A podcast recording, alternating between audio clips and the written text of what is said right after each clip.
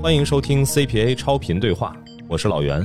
在超频对话这档节目中呢，您将听到我和我的搭档艾勇和平台、品牌、播客们共同交流和探讨播客商业化有关的问题，同时去记录在中国播客商业化的进程。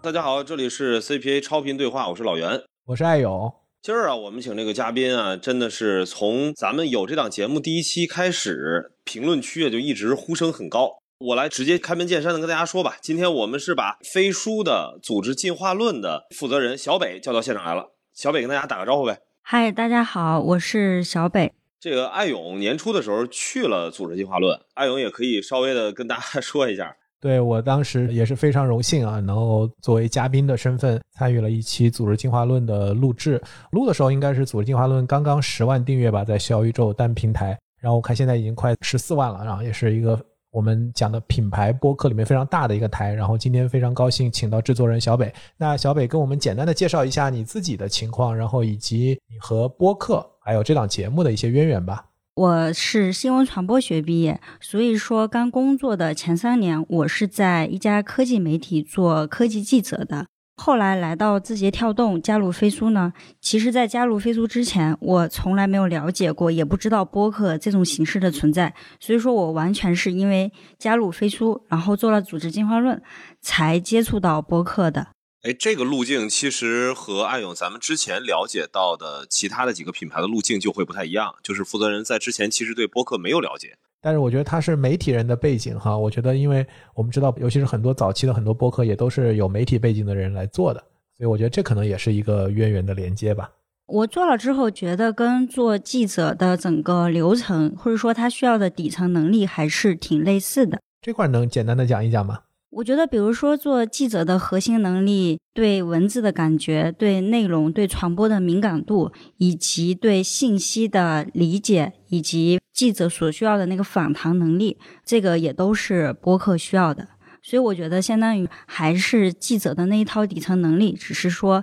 以前我是，比如说和嘉宾聊，最后我把我所理解、接受的信息整理成文字去传递给读者。那现在呢，是把那些信息录成一期音频，然后传递给听众。我觉得整个流程除了输出形式的不一样，总体上来说还是挺类似的。我看第一期节目那个《组织进化论》是在二一年的四月一号愚人节上线的哈，所以现在大概就是两年多的时间。那在品牌入局播客里，我觉得应该算是比较早的了。所以从飞书的角度来讲，就是怎么去看待播客这种形态的？价值当时是怎么想到要来做播客的？能给我们简单的介绍一下当时的背景吗？小北，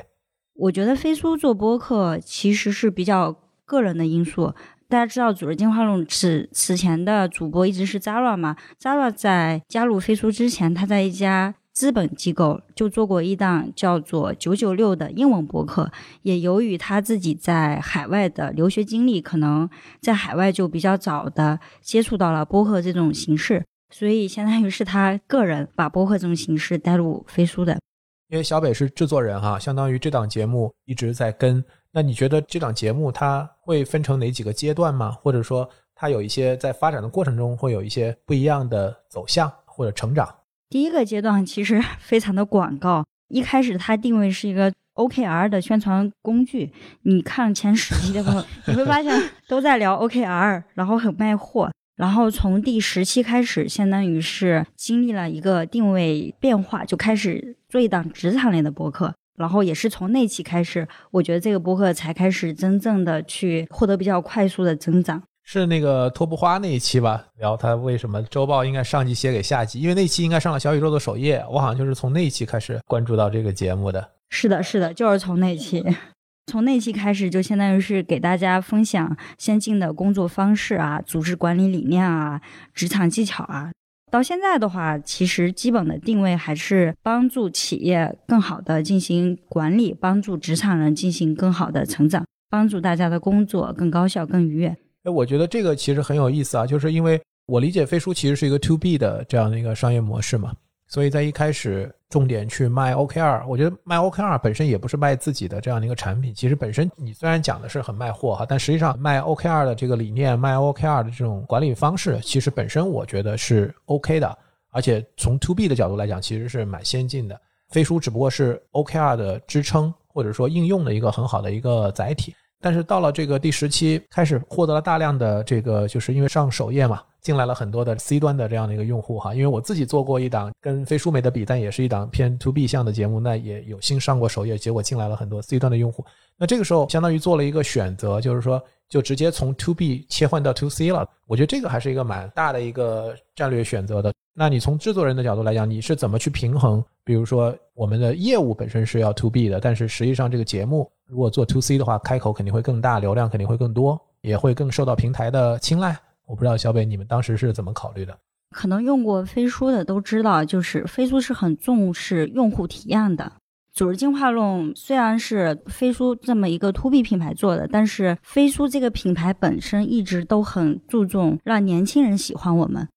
组织进化论就是让年轻人更喜欢飞书。因为现在很多年轻人开始进入职场嘛，其实管理者也在进化，他也开始注重啊，我的员工他们喜欢什么办公工具，就是想通过年轻人影响到 to B 的管理者，让他们知道飞书。实际上也是很多管理者也是通过自己年轻的员工或者说自己家的孩子用过飞书，然后知道飞书的。我这还挺有幸的，在二一年的时候，其实当时就接到过飞书做组织进化论要做这档播客节目，当时名字还没定啊。其实当时整个定位呢，确实我接到的标呢，也是说是要去在市场上去推广 OKR 这个管理的一个工具项的，或者叫什么？呃，我说不太清楚啊。我其实是后来越来越多的发现，组织进化论的听众开始跟我反馈说，一直在听组织进化论的一个原因，其实是从刚刚小北提到的第二阶段，或者说是中间的一个内容方向的一个转型开始的。大家觉得组织进化论能够给大家带来一些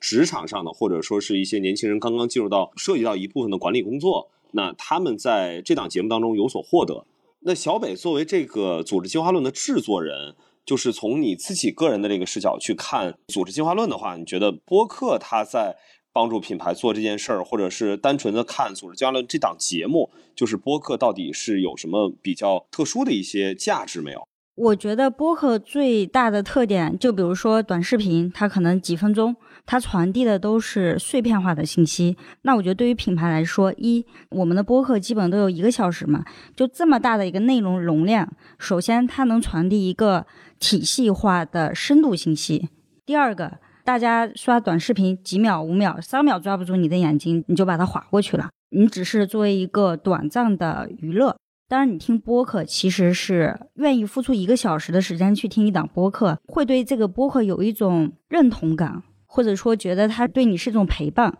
那我觉得对于品牌来说，相对短视频啊或者别的什么形式，它是能够让品牌深度传递自己的价值理念或者产品理念。我可不可以这么理解，就是说播客其实提供了一个更好的让品牌跟用户去对话的一个方式。我觉得不是更好吧？就你说短视频不好吗？也没有。我们播客相对来说还是小众，它所触达听众的广度是不及短视频的。你一条短视频的播放量可以做到一百万，当然播客不可能。所以说它不是好更好，它是不同。就是短视频可以更广，播客可以更深度。就是还是落回到深度的这个点上。因为其实我跟艾勇，我们在对外也会有很多的品牌会来问到，说我们要不要也要做一档播客节目，或者说大家在考虑说市场上有哪些品牌在做了播客的时候，因为白皮书上其实组织进化论都是我们拿出来做案例来分享的。艾勇每次在线下一翻出来咱们的这个白皮书啊，讲到这个营销这一块的时候，组织进化论也是必提。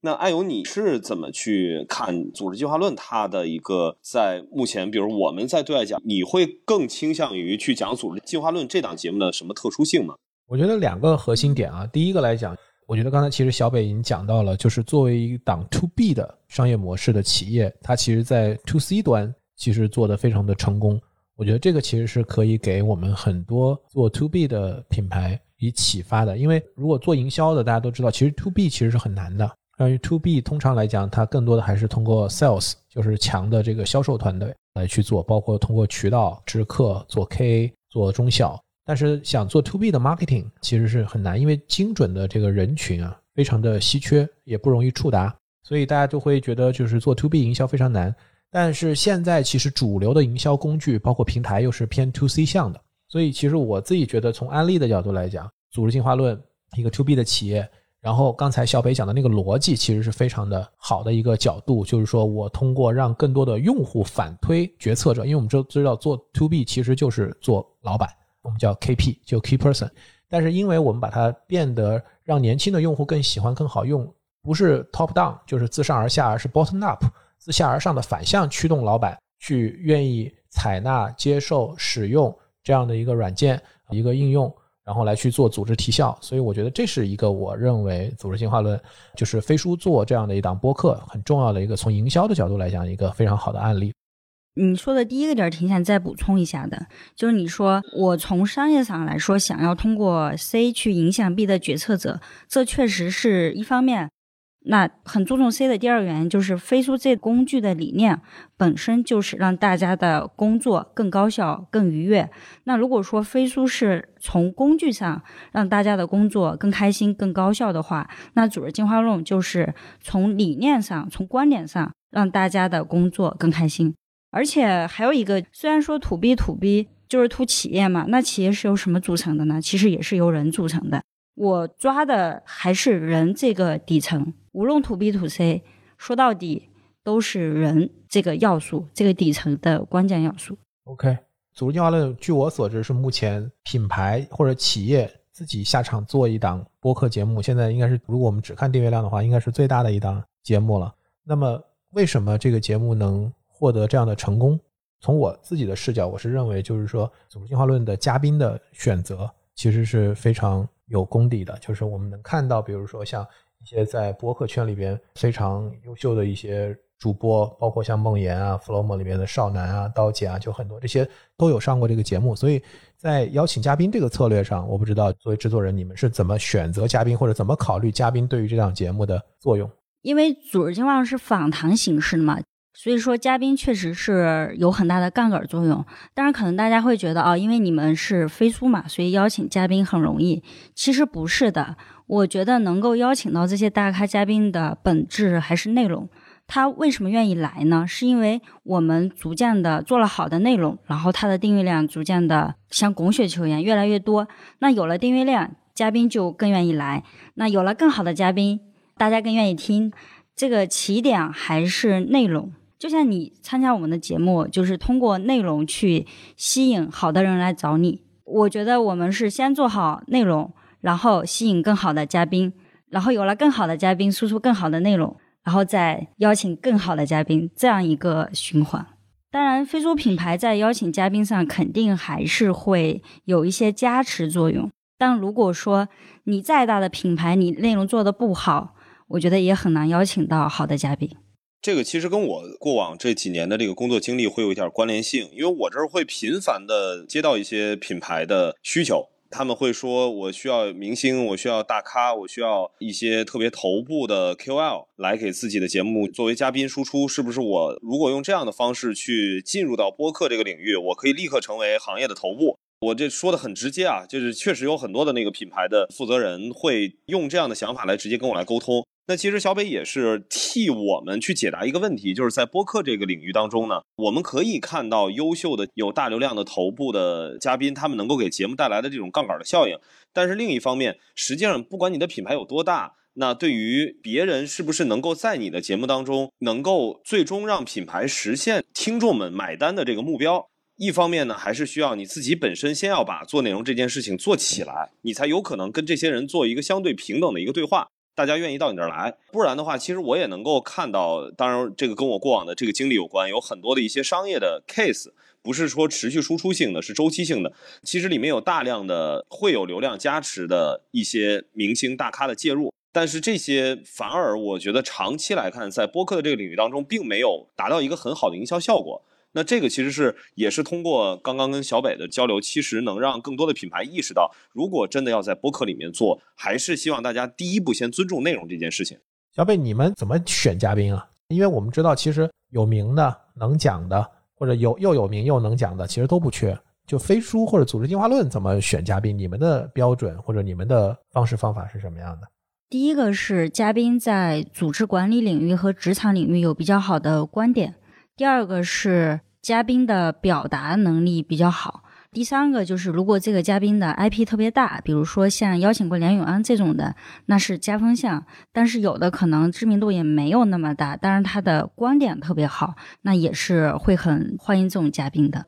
感觉组织进化论就像我的宝宝。我请什么嘉宾来？这个嘉宾讲的内容是什么？他的观点是什么？他最后达到的效果是什么？我感觉我还是对这些东西挺敏感的。比如说梁永安那一期，他的选题是讲上下级关系嘛，这个选题方向在职场领域就一定是最抓人的。然后梁永安教授他的个人品牌以及他的观点也绝对是值得信赖的。那各方各面都好，我就预测他一定播放量会很好，所以他并没有出乎我的意料。那我的评判标准会有几个吧？就比如说这个嘉宾只是观点好，但是个人的 IP 知名度可能没有特别好，那他的播放量大概会是在哪档？然后这个嘉宾既观点好又有个人的影响力，那他的播放量一定是再上一个档次。你自己平常会去有意识的听这些其他品牌做的播客吗？比较少哎，我现在唯一喜欢的一档品牌播客就是杨中花树，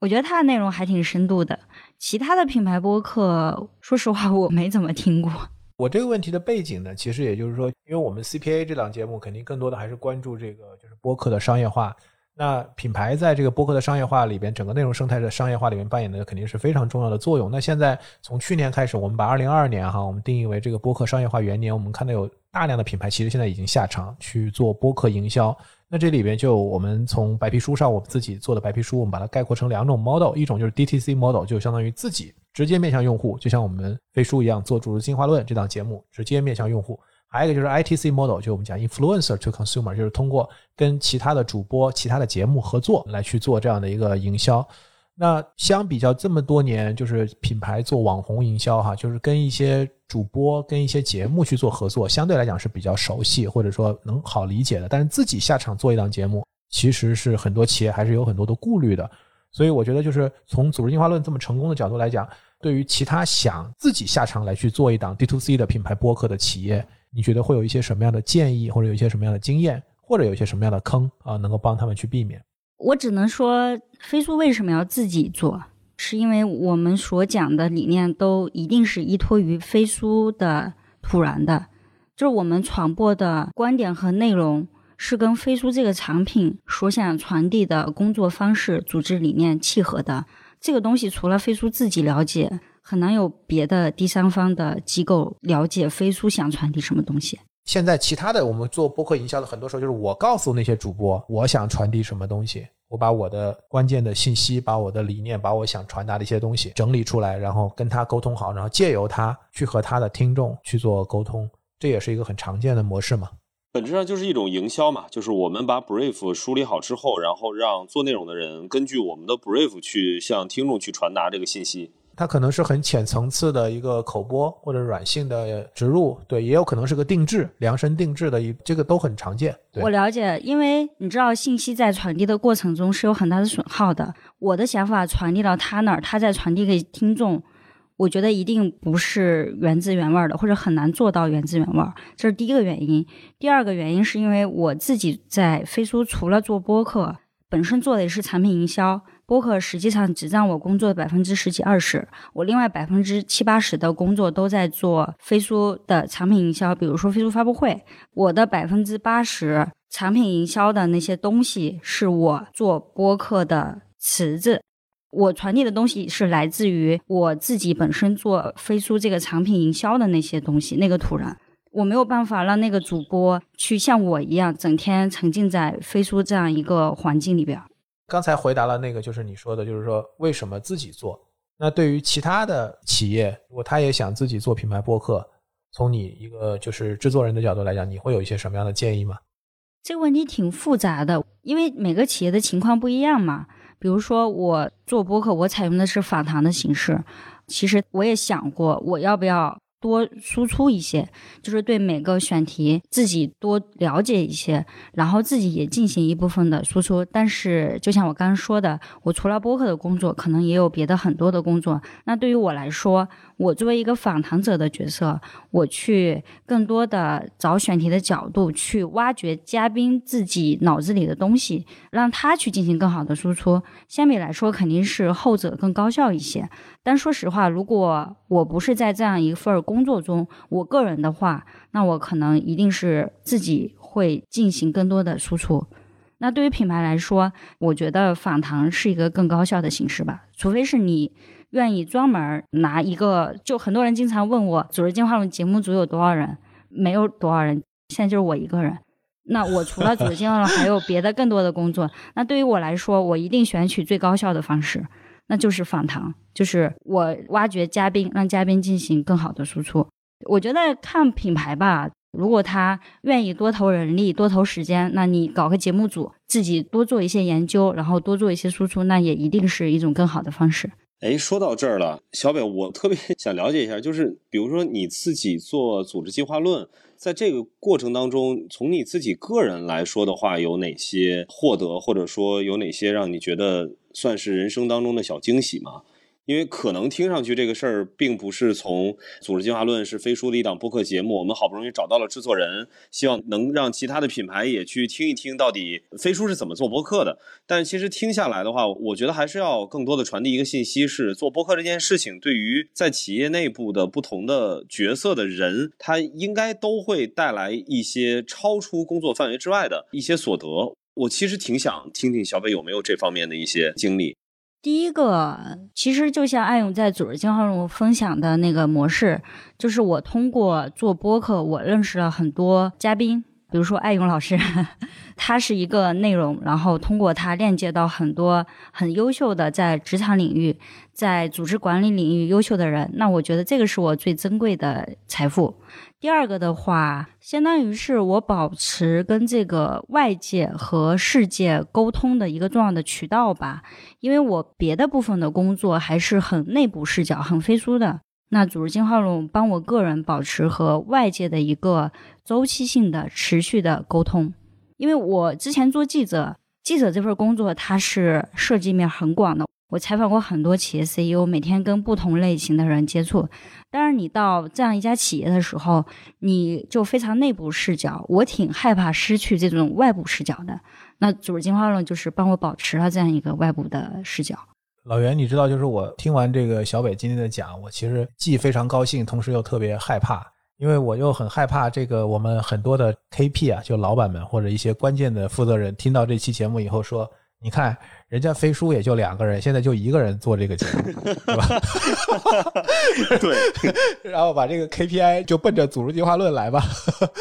前段时间我有一朋友，他是一投资机构的合伙人，他们也想做播客，就来问我。然后我觉得刚开始的时候，很多品牌就是完全不了解嘛，就想找播客机构去做。呃，我觉得从零到一的话，可能在不清楚的时候可以找机构合作吧。但是就像飞书，逐渐的你就会发现，这个内容层面是只有我自己能输出。当然，所以我觉得这个不一定适用于其他品牌。就像你说的，他找一个合作的主播去传递他的东西也是可以的。对，所以老袁，我不知道你怎么看？我觉得其实还是很有意思。就光在我们 CPA 超频对话这档节目里面，我们已经听过不同的甲方。哎，是的，来聊这个话题。其实我们市场上也看到，既有像小北这样，就是说，我认为我们自己一定是一个内部的人，in house 的人来做，因为我最了解我们的企业文化。但我们也听过毛利子、永普的这个联创讲，必须得他来做，得联创来做，我不让我的员工来做一档节目。然后我们也看到，比如说像耐听、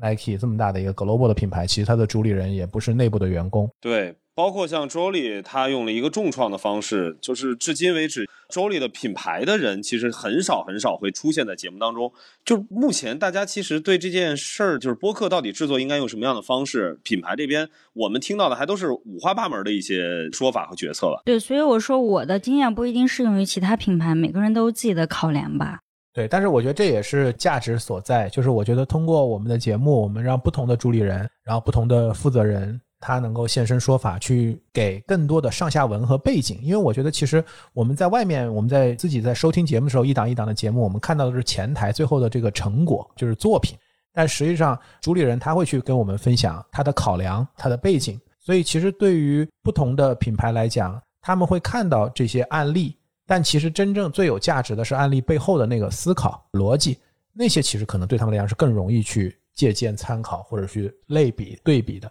而不是只是前台最后你看到的那档节目是个什么样子的。就我还想补充一点，就比如说我们做的很多期，他也没有聊飞书，他全期都没有在聊飞书，他分享的也不是飞书自己的理念，但是我的嘉宾选择他的观点，他的那些一定是很靠近飞书想传递的一些东西的。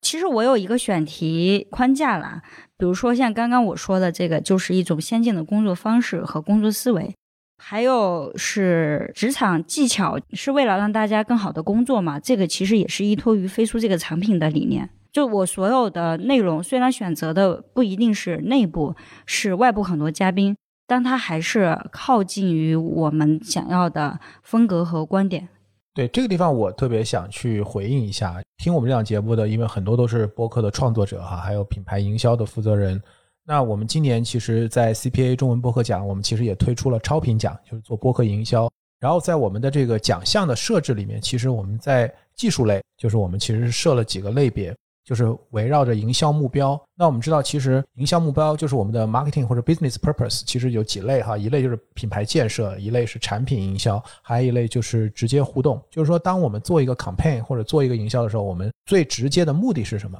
其实播客作为一个深度的媒体，在品牌建设就 brand building 这一块儿，我觉得是非常强大的。那其实我觉得今天小北就给了一个很好的一个案例。你看到就是说，虽然他自己负责就是产品市场，就是核心是要卖这个产品，那这个产品，但是通篇我们看一下聊下来，你看到没有？就是小北一直在聊的，就是说组织进化论关注的不是说我们的飞书有哪些功能，有哪些特色，有哪些差异，核心就是在讲这个理念。而这个理念，它其实更多的前时期可能更多的是我们自己在讲，但到后面我们会发现，不管我邀请什么样的嘉宾，但最终其实他们背后的共性都是代表了一个先进的一个理念、先进的工作方式，包括对于受众的价值，我们希望给他更愉悦的这样的一个职场的工作的这种体验。这其实都是品牌的价值主张，或者说是品牌的这样的一个理念的营销。其实这个是非常难的，就是说。真正现在营销就是我们看大量的达人种草、直播带货，就是说你去卖你的功能性、卖你的差异、卖你的卖点、卖你的大促的折扣优惠，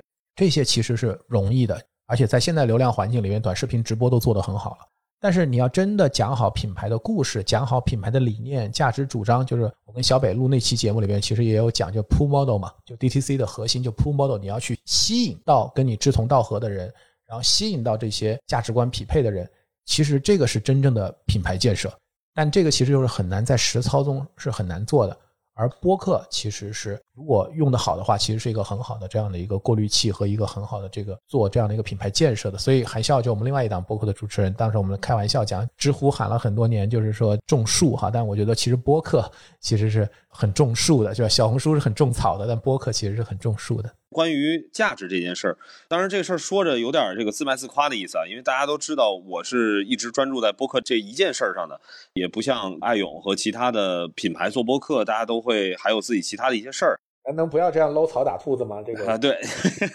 我想表达一什么呀？其实这个几年观察下来，其实品牌是不是能够进入到播客领域当中来，很大程度上。也是他到底对于自己向外到底希望去传递一个什么样的价值理念这件事儿，他是不是思考的足够清晰？反过来说，现在参与到播客当中的企业，也可以说大部分都是很优秀的。我觉得就是希望通过这件事儿来让品牌意识到，就是即便说最后可能你的决策最终并没有能够成立，说呃我们要长期持续的去做自己的一档品牌播客。因为这事儿，艾勇，咱们俩之前也聊过，就是对于品牌来说，去决策做这个事儿，其实决策成本是很高的。但是你去了解到播客这个媒介，或者说这一群创作者和听众，包括听 CPA 超频对话这档节目，你去了解其他的品牌在如何去做播客，以及做完之后的一些思考当中，其实是能够有所收获的。就不管说你是一个品牌的负责人还是创始人，其实做播客都是一个你去梳理我到底要向自己的用户去传递什么样的价值。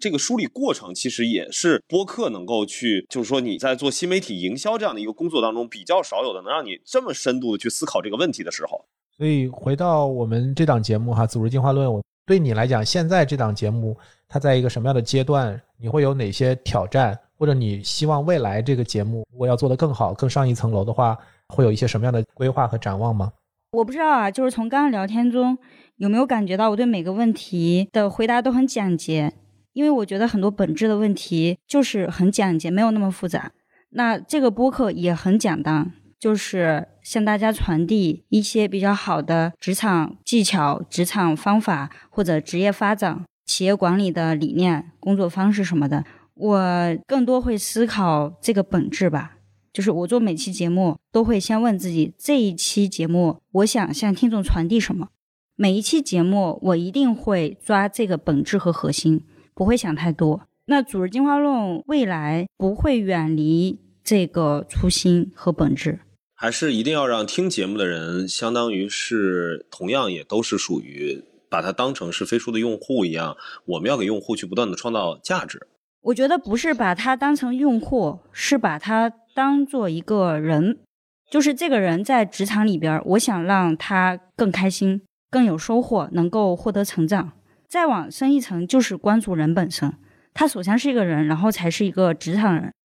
那我抓的就是说，这个人他怎么在工作中更开心一些？听了这个节目，获得一些成长，获得一些精神上的，比如说我们经常传递，就是跟那个刘飞录的建立工作之外的第二叙事，跟还有一期叫不给生活留缝隙，就是不给自己留思考空间。我们这些有时候他都不是让你努力工作的，他是为了让你成为一个更好的人。你不一定要 all in 工作。那我讲让你怎么更好的工作，本质上也是希望所有人能够成长，最终的目的是大家能够成为更好的自己。虽然说我有时候在想这个听众想听什么的时候，会思考他怎么能够帮助他的工作和职业发展，但核心来说，那你更好的工作是为了什么呢？还是为了让你自己这个人获得更好的发展嘛？这是我抓的最核心的一个点。哎，我这么听下来的话，其实组织进化论按照小北的对于这档节目自己的一些理解，是节目本身也会不断的进化的，就是他会更多的去吸引到越来越多的人，发现这档节目能够让每一个听众成为更好的自己。哎呀，这听上去突然一下价值感好高啊！没有没有，因为我核心关注的是人。我会不断的去想这个人在职场中的各个方面，比如说他的职业发展、他的职业困惑，或者说落到一些具体的场景里边，比如说工作中遇到的具体问题，怎么催人，如果 那个被老板批评了怎么办？那这个可能是很场景化的。但是抛开具体场景的话，我也会聊一些职场外的，但这个职场外更多是说你怎么处理你和工作的关系。然后让自己成为更好的自己，无论是和工作相关还是无关，那个底层都是让这个人更好。所以未来我可能会从怎么成为一个更好的人的角度出发，各方各面都可以去探索。我的选题框架也会更加丰富一些。我觉得就是把成长作为一个相对终极的一个话题，我觉得还是蛮受用的。就是说对整个平台来讲，因为每一个人可能。第一，在过程当中哈，我觉得就是说，可能在这一家公司，可能在另外一家公司，有可能自己是创业者，到了另外一个阶段，可能又变成一个打工人。就职场其实就是人的人生当中的一个组成部分，我觉得有各种可能。但是从飞书的角度来讲，每一个人作为一个就是讲的具体的人、真实的人，然后他自己的自我成长和发展，其实一个一个的具体的真实的个体加总起来，才构成一个真正的所谓的职场。所以我觉得这也是另外一个维度，就是。